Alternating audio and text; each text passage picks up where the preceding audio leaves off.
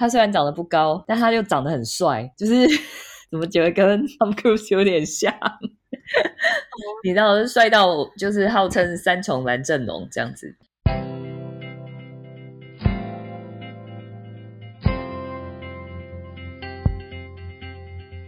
欢迎来到紫薇会客室。我们希望透过现代化与科学化的紫薇斗数，经由学习与实践，解决我们人生中的大小事。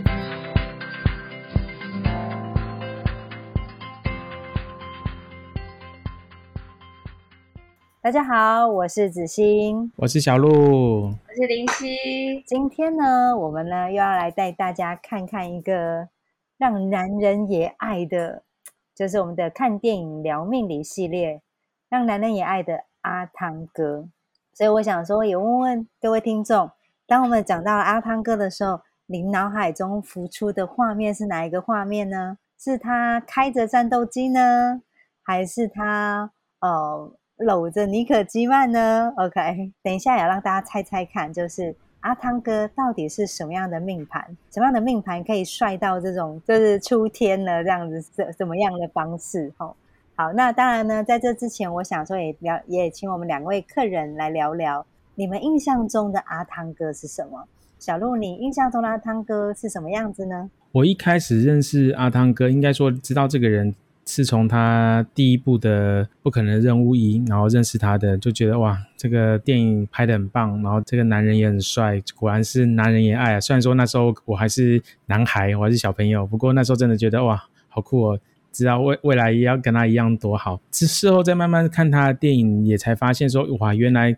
更令人佩服的地方是，原来他很多特技居然全部都是，大部分都是由自己操刀的。就就算自己不会，他也会先去学一学，然后再继续来拍摄这部电影。然后花了很多时间去考了很多的可能驾照啊、证照啊，然后会去开战斗机啊，然后会去攀岩、潜水、跳伞。哇，那实在是让我非常让让七杀的我实在是非常非常的佩服。然后也是因为最近因为《捍卫战士》Top Gun 二。出来嘛，然后我也去看了这部电影，实在是让人家愤慨激昂哦，那个整个热血沸腾，整个整个手掌心，整整部片都在冒汗哦。所以说我又在才想说，那有什么办法可以再去看到那个《捍卫战士一》这部？我我才去查了一下，才发现哇，那时候《捍卫战士一》是。一九八六年的片呢，那时候我才两岁，我就再回去看，哇，实在是觉得果然是不老男神哦，非常非常厉害。那时候依然帅气，然后现在还是依然的那么厉害，真的是我十分佩服他。OK OK，哇，刚刚小鹿有提到，就是我们的阿汤哥，就是很多才多艺。好，然后到底哪一张命盘会很多才多艺呢？好，那个这个也给给大家就是听众一个暗示。然后让大家来筛选一下，到底是什么样的命盘可以这么的多，那么的有才华哈。好，那林夕呢？林夕，你印象中的阿汤哥是什么样子呢？好哦，那那我的部分呢，就是那当然对对阿汤哥印象最深刻的就是他那个从天花板垂降，然后又又不能碰到。哎有有，就是那个冒汗那个那个画面，对不对？那这看到那个会会忍不住都会想要用手挡一下眼睛，不要看。对，然后哦，我对他的印象就是他感觉就是一个红起来之后就没有停下来过的一个人，就是想象一下，有点像嗯，很像刘德华那一类的那种，就是没有没有没有停过的。可是我觉得又当然不太一样啦哈，他的调性。那当然为了录今天的这个呃这一集，我我我们有有有去研究一下他的相关资料，然后发现说哦，他跟那个 Nicole Kidman。离婚之后是有稍微低潮一下下啦，对啦，感觉好像那个，嗯，可能可能那段婚姻里面有很多话想说，但是又不能说，然后所以那一段刚好他好像也是走到一个比较低潮的大线哦，所以就真的就也比较低潮。但是以他这样子的命盘，他这样一路红下来，我觉得真的是有他过人之处啦，就是。除了很很敬业之外，就是好像看得出来，在报道上面也都会去特别提说他是会，好像对工作人员有一些比较特殊领域的一些行动出来，所以才会哦，工作人员都有都很喜欢他，然后不只是因为他长得帅，然后会演戏这样子，就是也是因为他超级 nice 这样子。OK OK，哇哇哇，又有新暗示，然后对，就是超级 nice，到底是哪一个命盘很超级 nice 哈？那我自己的话，其实呃，我觉得，我觉得呃，以我们前两天曾经就是我们也在之前的集数有聊过那个小布嘛，那我就发现说这几个那种书生型的偶像，他们之所以还能够在就是就是好莱坞这样子一个就是英雄主义下生存哦，我觉得真的他们的眼睛都很会说话。就是我觉得我那时候我想我看到的，我想到的阿汤哥就是那个深邃的双眼，就是那个那个宝蓝哎蓝天蓝色的眼睛嘛，然后就觉得哇，完全就是看他的戏的时候就会陷到他的眼睛里头，我就觉得好像他在讲情话是不是在跟自己讲一样。所以，但是我其实对阿汤哥的，因为他的那个不可能任务拍了好多集哦，我们看了一下，拍了七集。那我就觉得前面的一两集的时候，我真的超就是还蛮认真看的，但是到后面的时候就觉得哇，一看就是又来了第五集、第六集、第七集，这个 韩特真的太厉害了吧？怎么这么长寿，可以这样子就是拍出那么多的集数啊？那但当然九条命，对对对，就是就觉得他算是一个很帅气的英雄人物。那其实我后来会又特别去找到他的原因，当然一部分是我当时的一个 FB 的好友，那他刚好也是那个空军，空军就是他也是空军退役。然后我记得那时候 Top Gun 二的时候，他就开始那个把他以前那个以前军军在军中的衣服拿出来穿，然后明明身材已经走样很多了，然后他就开始也把他 FB 开始 PO 他健身，为了穿上他以前帅气的模样这样子。那我就觉得哇，就是每就是可能他们刚这个东西也让大家勾起了很多以前军中的回忆，那就是很对很多很多男士来说，其实那种当兵时候的趣味趣谈。也一直都是深刻铭记在心中的。对，好，那我们刚刚呢也听了小鹿跟林夕有说啦，小鹿说很有才华，很厉害，就是为了要拍出这些特技角色，然后都还要自己去把这个特技学过的一个很有才华的人。跟林夕说一个，他跟部属啊，跟他的员工啊，都让人家觉得很 nice，就是让人家觉得很舒服的一个人。到底是什么样的一个命盘会有这样的一个特质呢？OK，那所以我们呢就查了一下下，原来他的命盘就是紫微破军盘的天机，他是天机作命的，所以天机呢，人家说化气为善，所以刚刚是不是有听到林夕说的很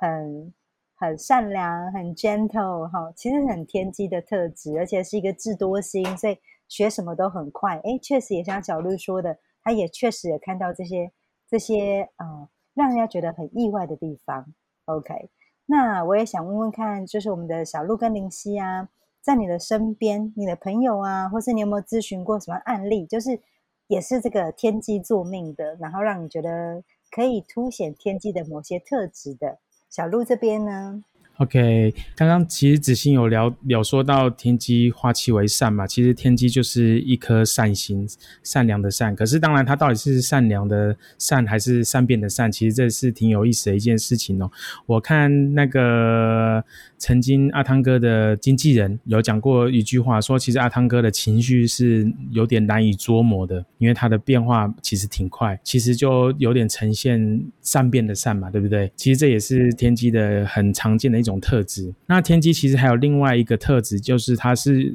又称为宗教之心。其实大家会觉得很奇怪，为什么天机会跟宗教扯上关系？然后我们再看阿汤哥的之前的一些童年的一些记事啊，或是一些他的过过往的经历，发现其实他小时候其实是想要当牧师。我觉得这这是一件蛮妙的事情，只是因为被星探或是被被发掘到，然后才进入到演艺圈。不然其实他原本是想要当做牧当牧师，从事宗教相关工作这样子。那当然，阿汤哥最近为人道的就是他跟某一个那个三达基教派其实还是蛮互动，还其实还蛮多的。当然，我对三达基这个教派不熟悉啊，所以我就不多做评论。只是我在接触到很多咨询的案例的时候，我发现天机作命的人确实他们。都还蛮容易去接触到宗教这件事情。我在思考一下为什么的原因的时候，我发现其实天机作命的人还蛮需要在心灵上面得到一些支持。我举例说哦，当天机作命的人在一个心情比较低落的时候，其实他就很希望去找到一根浮木去把它撑起来。这时候如果接触到的是宗教的话，可能就会很热衷的投入在里面；接触到的是慈善团体的话，可能就会很热衷做慈善。所以说我发现。天机这颗星又叫做宗教之星，我觉得是很有道理的。因为宗教或者是这些团体、这些良善的这些理念，其实是还蛮能够帮助天机走出他的困境，然后就像一根浮木一样，然后解决他不管是心理还是人生上的问题。就曾经我自己也接触到一个案例，就是一开口咨询，就是问说他。这一辈子成为人的目标是什么事情？他是不是有有什么上辈子是不是有什么任务没有修完？所以说他这辈子又再重新人为人类要重修这样子，然后希望我给他找到一个人生的明灯跟一个方向。对啊，我就想说什么东西，就其实就会让我觉得很妙啦。对啊，可是确实，如果说那时候有有一个有伸出一只援手去把他拉起来的话，其实对天机的人其实还没有帮助的。对哦，因为其实像因为紫破盘的天机啊。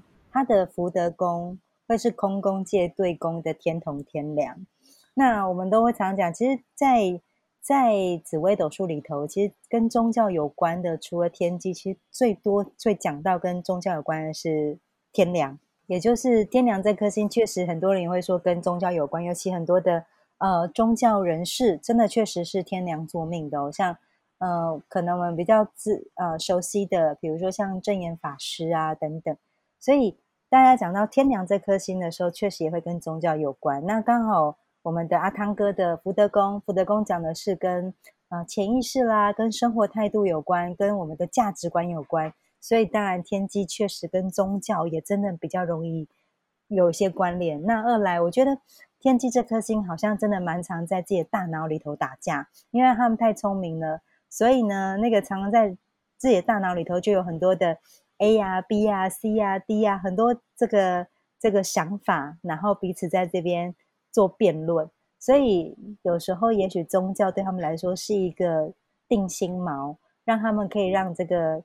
停不下的大脑稍微停一停，或是说有一个有一个中心点。好，所以我觉得这也是天机之所以会靠近宗教一个很大的一个因素。那林夕这边呢？你有身边的朋友或是咨询案例是天机作命的吗？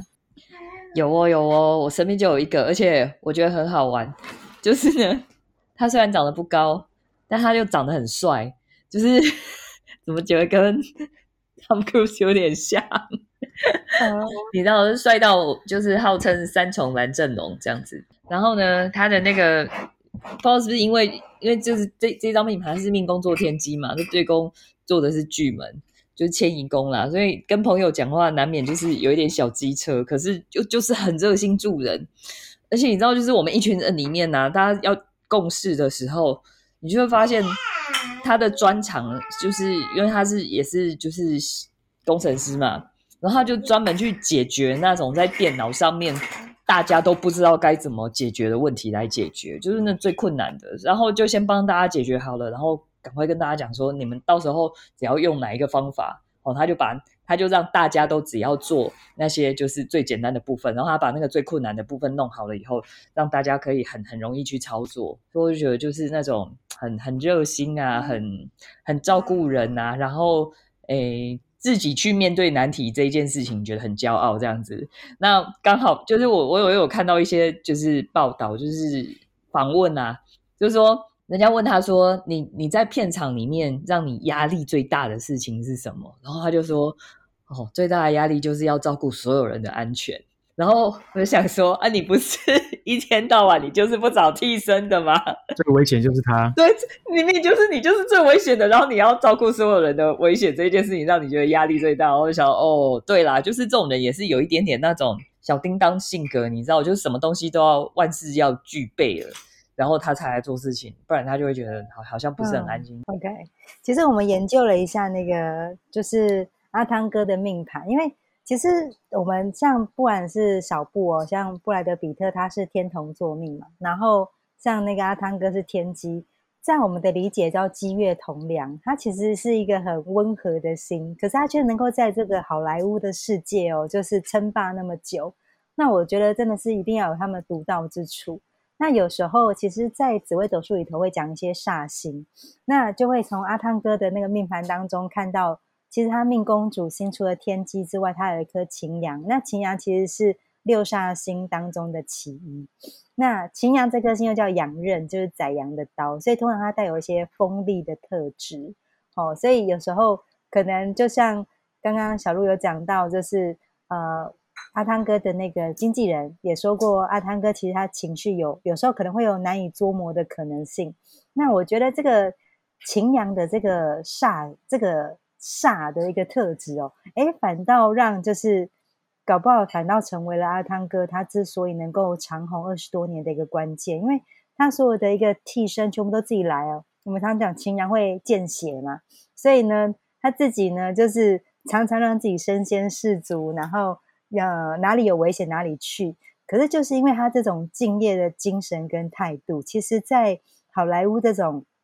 强者为王的一个一个世道底下，他其实，在某些程度，在别人的一个心里头，他就是一个铁汉子，他就是一个有肩膀的人哦。他的那个 image 就会非常非常的清晰。所以，即便是积月同梁的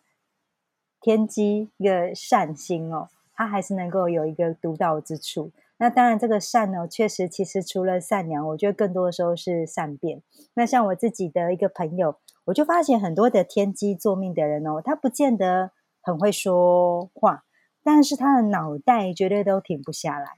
啊！不管他的天机是独坐，还是有个什么机梁啊，或是天机加太阴啊等等。其实像我们的小英总统，他是天机太阴嘛。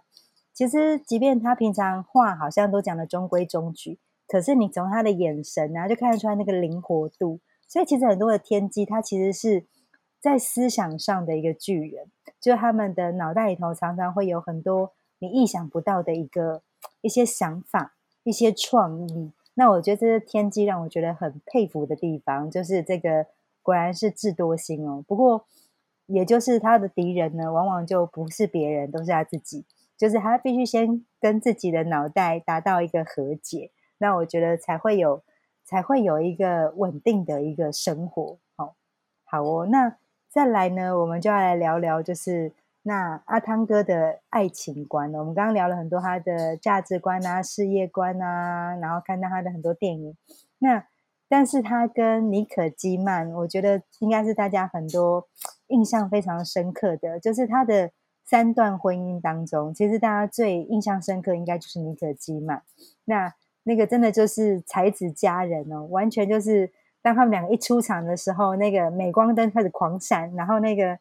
那个我们的底片就开始狂烧，对不对？整个就是杀底片的一个能手哦。那到底这个阿汤哥跟妮可的婚姻为什么会走到尽头呢？就是。即便这个才子佳人，即便为人称道，那走了十一年，到最后还是得要走到了一个一个到最后的一个镜头。那到底是什么样的原因呢？我们想说也来听听看林夕跟小鹿针对我们阿汤哥的一个感情啊等等，你们有没有什么样的想法或看法？那我们先请林夕好了。我这边呢，其实怎么说？当年我看到他们要离婚的时候。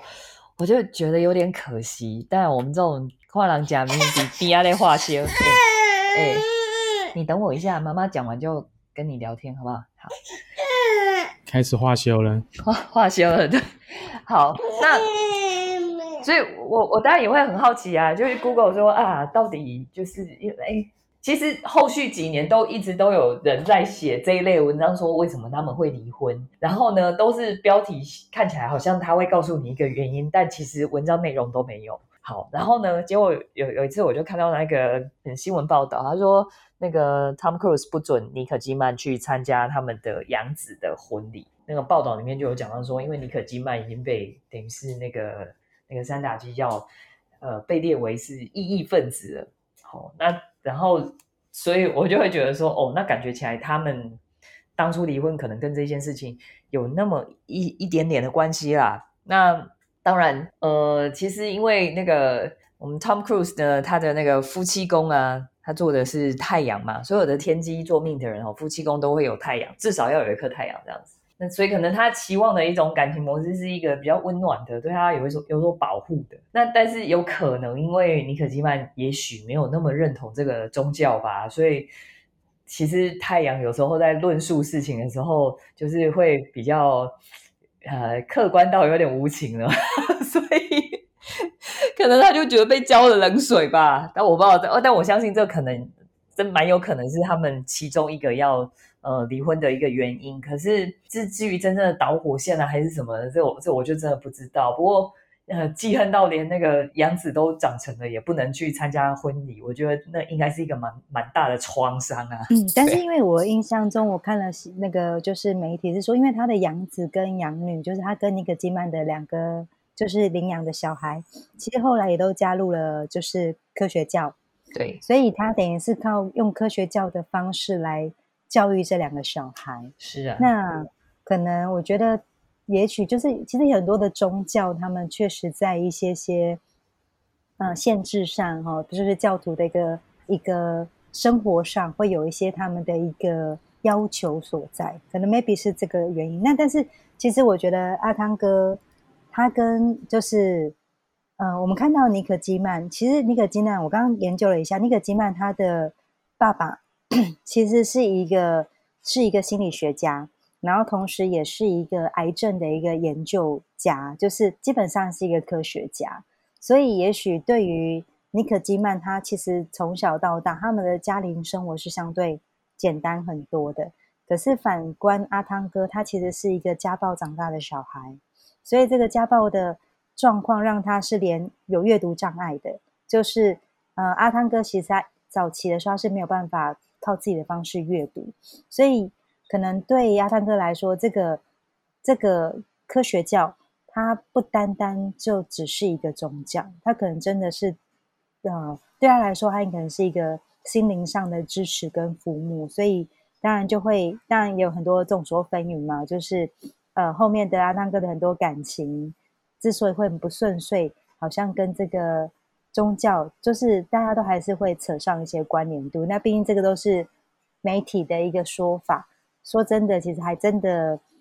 众说纷纭呐，或者说大家都雾里看花，其实没有办法有一个很明确的一个样子。那小鹿呢？小鹿，你你印象中你看到的阿汤哥跟尼可基曼？的感情观是什么呢？其实就像刚刚子欣跟林夕所说的。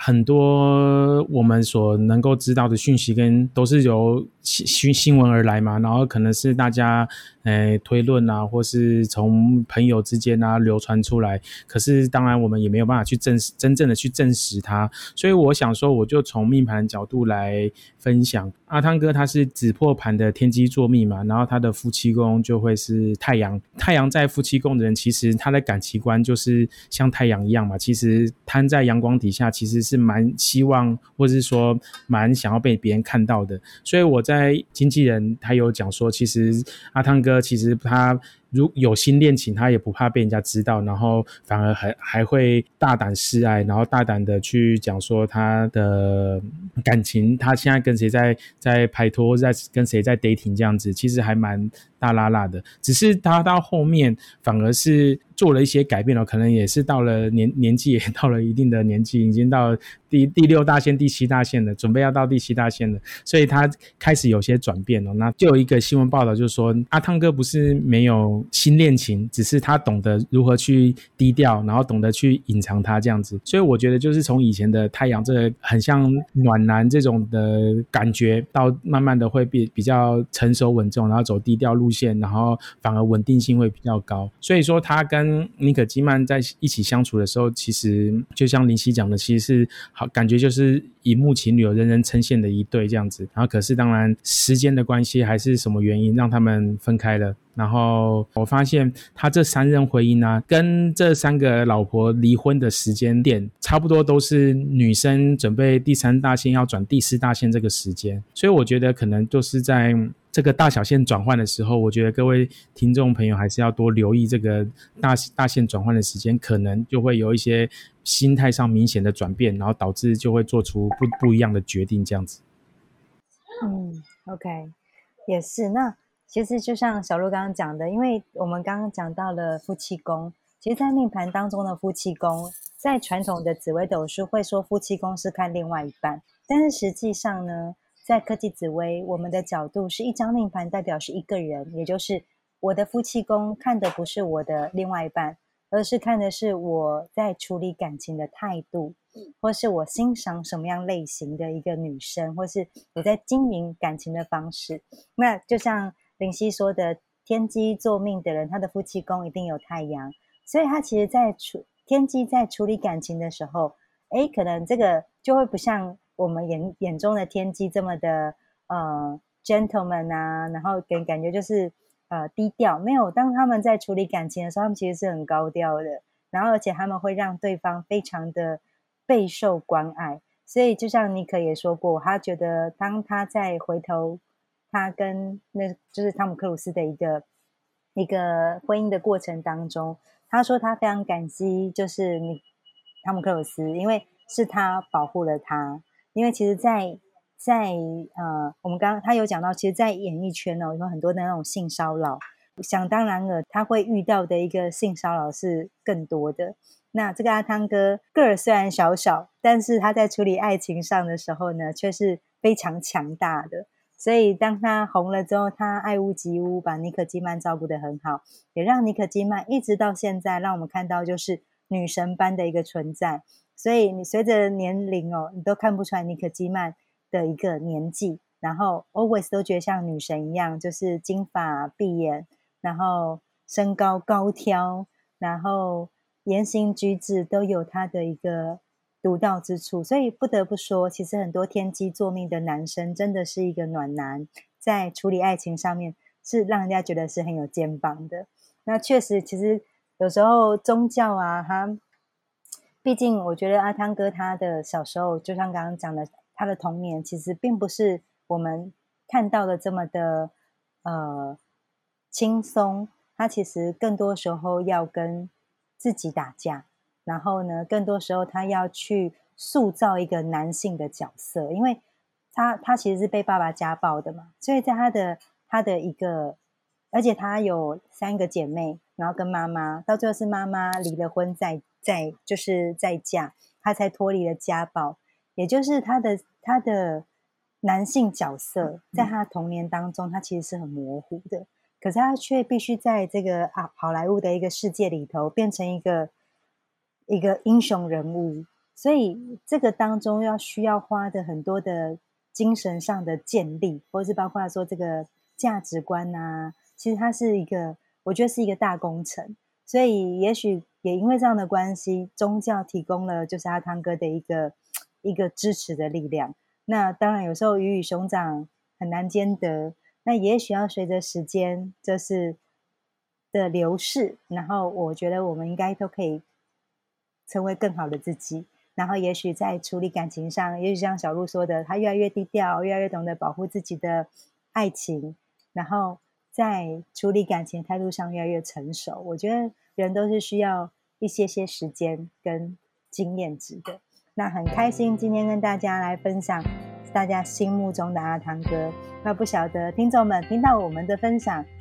会跟你们的想象一样吗？我们从命盘的角度来帮你们剖析不同的人物，然后其实每个人的人生都是一个故事，每一张命盘它都是一个很棒的小说。那在接下来未来，我们也会推出更多更多让大家觉得哇跌破眼镜的一个角色。或者，如果你有想要认识的、想要了解命盘的人，也欢迎你们在我们的一个紫薇会客室，在我们的聊天室留言。那我们赶快把你的想法放到我们的节目当中来，然后让大家一起来看电影、聊命理，或者让命理科学化、实用化，解决我们人生的大小事。那我们今天的一个 podcast 到这边结束喽，感谢大家。那也请大家可以帮我们到我们的紫薇商学院我们的粉丝团帮我们按赞做分享。那感谢大家，我们今天到这边结束，谢谢大家，拜拜喽，拜拜，拜拜拜拜拜，下次见。紫薇商学院热情招生中，全新系列课程《紫薇人生走势分析师》，专为生活目标清晰的您打造。就像学会阅读财务报表，可以做出投资决策；学会阅读紫薇命盘，将协助您看清自己和旁人的互动关系。成为人生走势分析师，为自己做出喜欢的人生决策，为想要守护的人带来更多幸福。这套课程的初级班将在十月十三号、二十号、二十七号连续三个周四晚上，用 Google Meet 进行线上教学，从头教起，不受地理限制。